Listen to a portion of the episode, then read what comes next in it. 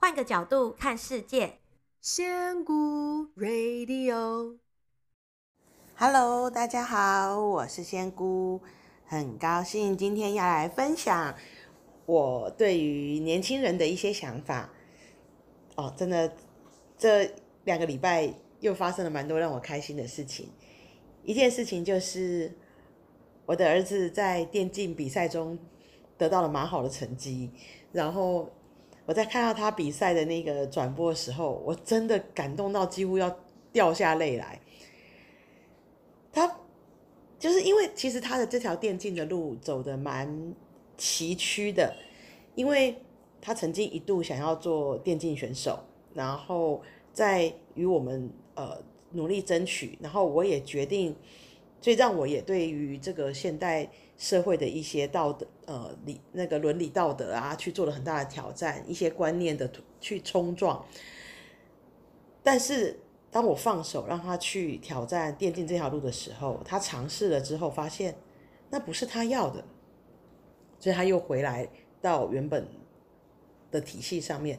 但是他还是忍不住的会打电动，所以其实他就是一个，他其实让我看到一个很明确的一个拉扯。就是因为所有的社会价值观，包含你知道那时候他的国中老师打电话来跟他说，没关系，你就重考，你以你的聪明才智，你只要肯努力，肯补习，你就可以考到什么样什么样什么样的高中。那他来告诉我的时候，我只有问他说，那你告诉可以告诉我，你有想过你考到那个那个高中之后为的是什么？他说因为这样可以考什么什么什么大学。我就说那一样的话，我再问你，那你到底学那个大学你要学什么？为了什么要学这个？你有想过你的未来真的想要的是什么吗？所以他又卡住了。但是呢，他虽然他已经说他觉得电竞那条路不适合他，但是你看得出来哦，他在打电动的时候他是全神投入的，他是很开心的，他是很忘我的。其实他这些东西有从我们很小其实就看出来，这也是为什么我在国中的时候愿意放手让他去。因为你知道他是从五岁，他的马里欧就全破，你知道吗？他妈他妈就是本人我，我从我国小开始接触马里欧，还是红白机的年代，一直打到我三十几岁，哦，甚至到现在，我现在有 Switch，我马里欧个人单打没有办法突破到第四大关后面，我没有办法，我的手那个控制有问题，我其实肢体不是一个很协调的人。但是当时就看到我那五岁的小孩这样刷刷刷刷刷刷就过了，像现在 Switch 他又全破了，他全破之后他还可以 carry 妈妈，有没有带着妈妈一路玩这样？他都会帮我把关卡破到最后面去。所以从以前就发现他其实在手感的操作上是有天分的。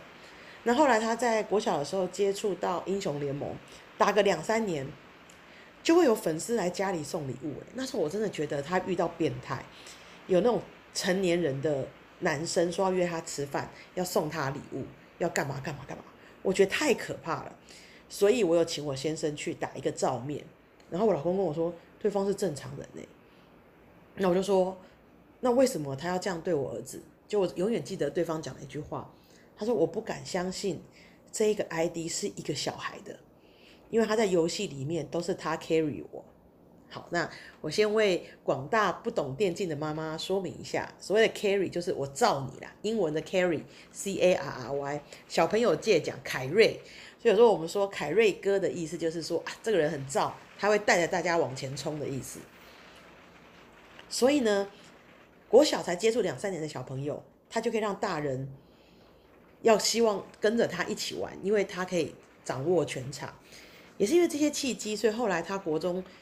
想要放弃正规路线的时候，那时候其实我也是很痛苦、很挣扎，因为要面对很多很多的压力。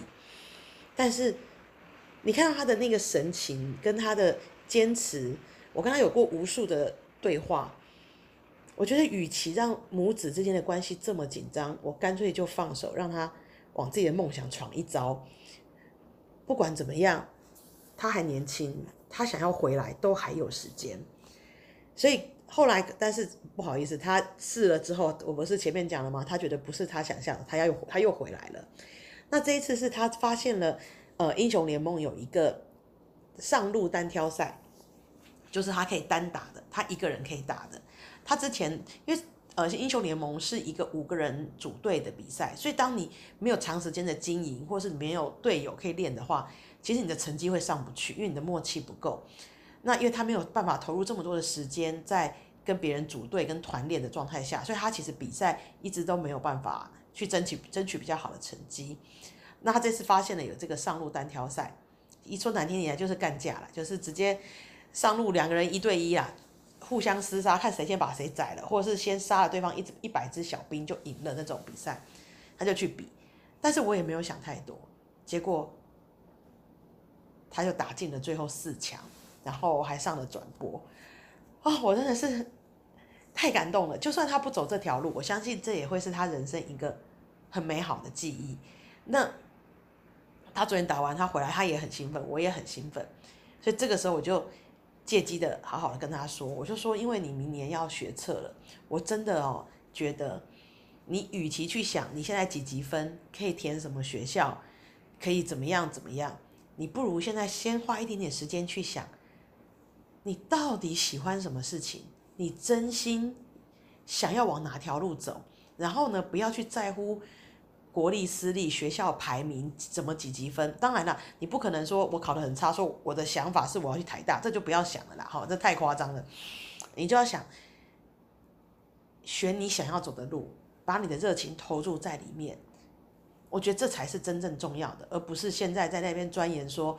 几级分到哪个学校？那我要去哪个学校？我要几级分？然后是公立私立，是不是台北？还是是不是普通大学？还是科大？学校排名多少？真的不要在乎那个，那是妈妈这个年代的了。你这个年代，你就好好的飞吧。我说真的，这真的是我很明确的想法。而且如果真的有电竞队愿意来找他，呃，觉得这个孩子不错，我也会放手让他去，因为这个机会真的不是每个人都有。如果你真心爱的。你只要告诉我你不后悔，我一定会去让你走，因为这个人生是你的，不是妈妈的。你只要愿意，你只要愿意负责，你要做什么都可以。那讲完了我的儿子的这个事情之后呢，我上礼拜呢也有另外一个我真的很压抑的，我有一个呃粉丝粉专有一个私讯就传过来说，哎，Hello，我知道他会听 Podcast，所以哈哈，我就是说你。他就说 Sunny，然后他就他直接跟我说，我想报名光课，然后我就把他拉进我的光课群组。然后因为他没有参加第一天的试听，所以我会认为说他应该是谁谁谁介绍的。那我就问他说：“哎，你是从哪里得知呃这个光课的讯息？哦、是怎么怎么样知道的呢？”他就说：“我听 Podcast 跟看的粉脸书粉专来的。”我愣住了，更是这个还不是最让我。讶异的地方，他接下来他跟我说，而且我跟你说，我是大学生，我还没毕业。我听到了，我整个愣住了。我从来没有想过我的粉专跟我的 podcast 会有大学生听。我真的，因为我目前接触到我的主要客群都是中年妇女，最大多数。因为其实我们人，我们都会认为，我们的人生前面啊都很忙碌，从学业。然后学业毕业之后，我们就面临了公司工作的挑战，个人成就的追求。然后，呃，如果是女生的话，也许就会进入家庭，那也许没有进入家庭了。那进入家庭之后呢，为了老公，为了孩子，又在努力着。那就算没有进入家庭的女孩子呢，相信她们也是在为自己的事业，甚很多的我也听说她们是为了自己的父母而在呃付出的。所以其实我们一生中。一直都在忙碌、忙碌、忙碌、忙碌，然后忙碌到大概我这个中年妇女的年纪的时候，你会忽然觉得好累哦！我到底这辈子是来干嘛的？我我找不到我的意义，而且难道我就这样子过了我这一辈子吗？那通常这个时候才会是我们认为我们开玩笑说这是灵性学习的好发时刻，就是你会想要往这个方向呃接近，然后去听这些东西，然后去。试图找到一些人生的答案。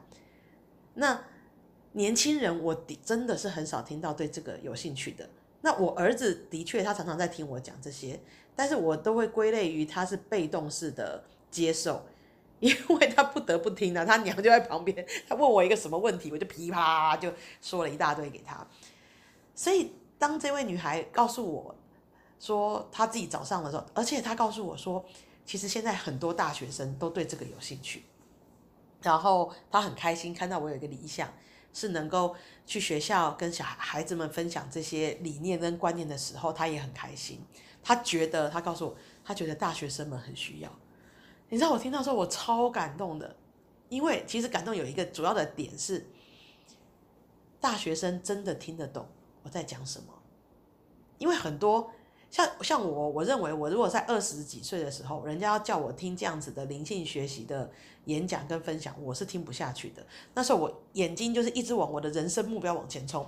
那时候人生目标是什么？你知道吗？想想很好笑，一个月四万块薪水。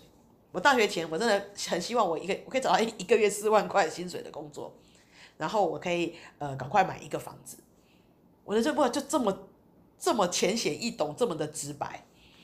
可是我们都没有想我自己，我想要做什么哟？我爱什么哟？我的兴趣是什么？我都没有想，我就跟你说，我想要拿四万块的薪水。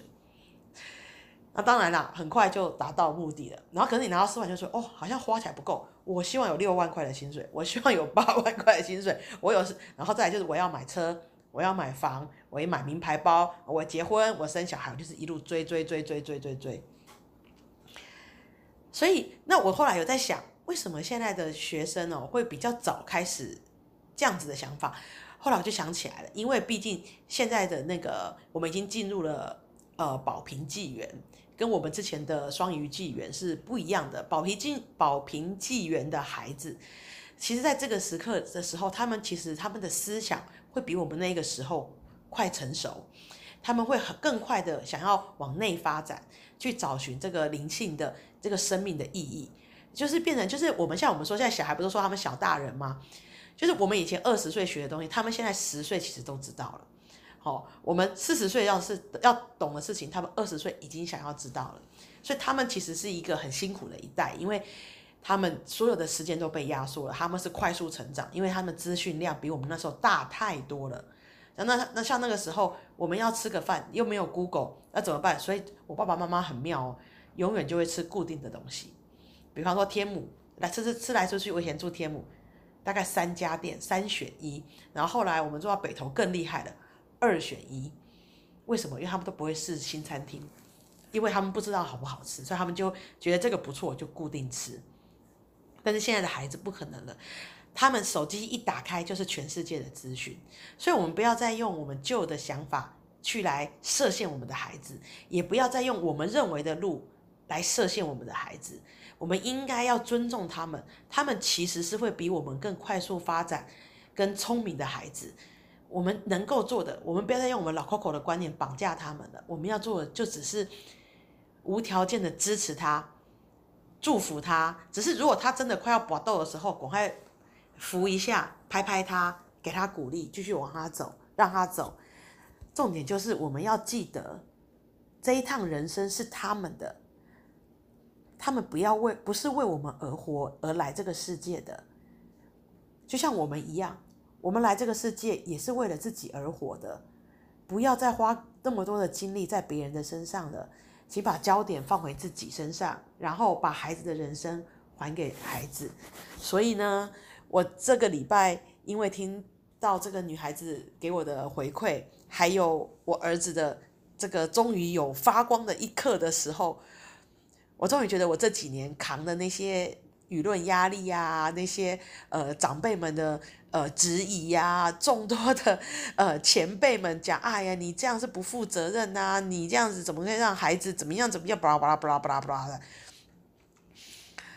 我觉得那一刻都有了代价，就是我看到我儿子的那个表情，然后看到他为自己开心，然后在那个舞台上终于能够展现出。他热爱的东西跟他自己的风格的时候，我真的很感动。我不管他后面的路怎么样，我相信我只要支持他，他就会享受他自己的人生。我不在乎他的人生会走得多多么的呃光宗耀祖，或是多么的平凡，那个都没有关系，那都是他自己的课题。我只能确定就是我永远都爱他，不管他怎么样，他都是我最爱的儿子。嗯，好了，那今天这集就在对儿子的感性告白中结束。好了，那如果大家有什么呃想要聊的话题，就欢迎在呃粉专留言呃私讯给我。那如果我也欢迎大家问我一些问题。那如果我觉得那个问题呃想要好好的回答，因为我也最近在练习用。视讯就是用影片的方式，YouTube 的方式来回答问题。那如果你问我的问题让我觉得啊，我真的很想要好好的拍一个影片的话，我也会拍影片来为你解答哦。嗯，好啦，谢谢各位喽，拜拜。